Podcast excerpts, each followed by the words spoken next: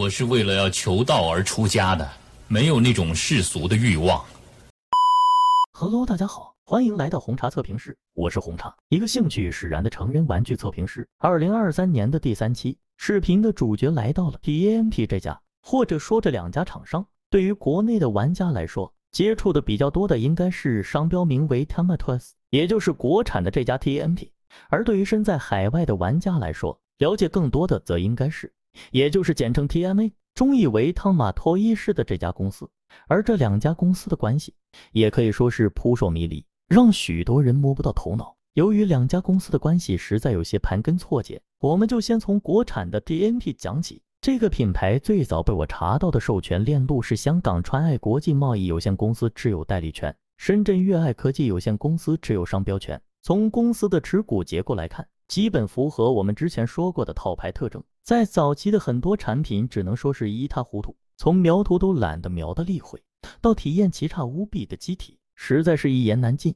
但因为是国内生产，例会考超，基本不存在版权费和进口附加的成本，导致成本甚至低至三十元，而售价高达两百多，其中的利润可想而知。这些产品也就更能得到商家的青睐。在飞机杯于国内刚刚兴起的几年里，这个品牌因其极具竞争力的成本。占据了不少的广告位，不说买不买，确实是混了个脸熟。当时还是小白的我，在发现上当后，也是毫无意外的对这个品牌产生了抵触。但现在想起来，这段时间似乎是有限会社、艾比 Works 持有的 TMA 进入国内市场，准备大展拳脚的时刻。杯界比较有名的一些猎奇产品，比如大脑杯、八人联机杯、JK 内裤味香水，都是在这段时间进入了国内玩家们的视野里。当时关于 TNT 与 TMA 究竟谁是李鬼，谁是李逵的争论还没有开始。他们 TOS 可不就是的罗马字读音吗？两家产品的体验也大差不差。于是，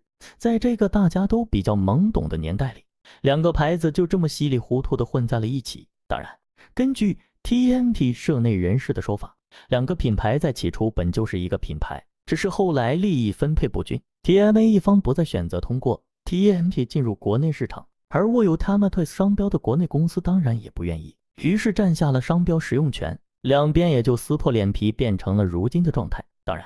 这也并不是洗白或是找借口，即使是商标权纠纷的说法，本质上也是违背正常的商业逻辑的。商标权可以说是企业的命脉，黄老吉和加多宝的纷争还历历在目，直至现在，我们也能看到 TMA 的官网还能看到首页挂着 TNT 与 TMA 无关的声明，但实际上。将如此致命的知识产权交到别人的手上，其实也是极小概率的事件。一般来说，用别人的品牌来赚钱，这种程度的侵权，只在挂个官网大字报可以说是奖励了。即使真的起诉，也不会有什么难度。TMA 迟迟不选择起诉的行为也是非常反常的，因此这个说法的可信度也不是完全没有。当然，事已至此，你我也没有什么了解内情的机会，所以这个说法也仅仅是孤妄言之，孤妄听之了。说回正题。在早期，不论是 TNT 还是 TMA，体验都绝谈不上好。熟悉我的老观众应该知道，我对这两个品牌有很长一段时间的评价就是都别买，别管谁真谁假，反正你也分不清。体验好点的不值那个价，体验不好的更是浪费钱。究其原因，TMA 虽然选择进入了国内市场，但作为日本市场的人气品牌，大品牌的傲慢让他并不愿意迎合国内市场推出大克重的机体。仍然秉持着小克重、低耐久、重噱头而非体验的快消品定位，但是很可惜，国内的玩家并不吃这一套。两千日元对于日本玩家来说，也就是几顿饭的事情；而二百多块钱的杯子，对于国内玩家来说，很明显并不是一个非常低的价格。更何况日本进口到中国，运费、关税叠加仓储等各种销售成本，到国内的产品价格换算后，比日本还要更贵。这种小克重、低耐久、体验低下。再加上一个毫无竞争力的价格，带来的结果可想而知。而 TMT 虽然体验也差，但对卖家的优质服务和更亲民的价格，反而给他带来了不小的竞争力，也使得很多商家都乐于上架他们的商品。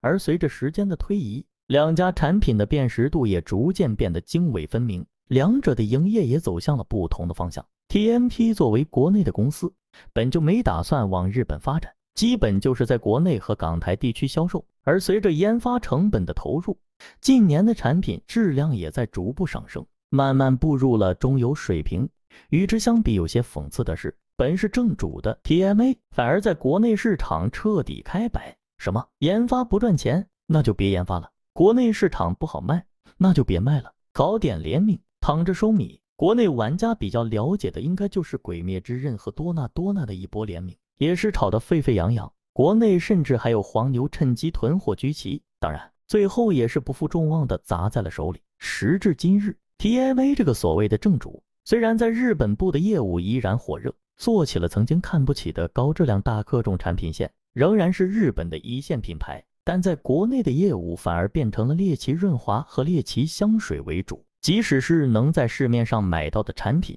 也有一大半是联名小型机体，甚至连一个规模大一些的代理都不复存在。新品几乎和国内玩家无缘，即使能买得到，其价格对比体验来说也几乎是毫无性价比了。而 TMP 这个以超起始的品牌反而做得越来越正规，稳定更新新品，体验也在向好的方向发展。如果要我现在推荐这两个品牌，我也许反而会更多推荐一些国产的 TMP。时过境迁，令人感叹。那么这期节目就到这里。下期节目，我们来聊一聊 Wild One。作为一家以半身和电动玩具知名的厂商，在国内可以说是一直不温不火，但实际上绝大部分的产品体验都很优秀，只是学不会二次元包装，总是做得令人望而却步。下期节目，我们就一起来了解一下。我是红茶，祝你今天冲得开心，我们下期再见。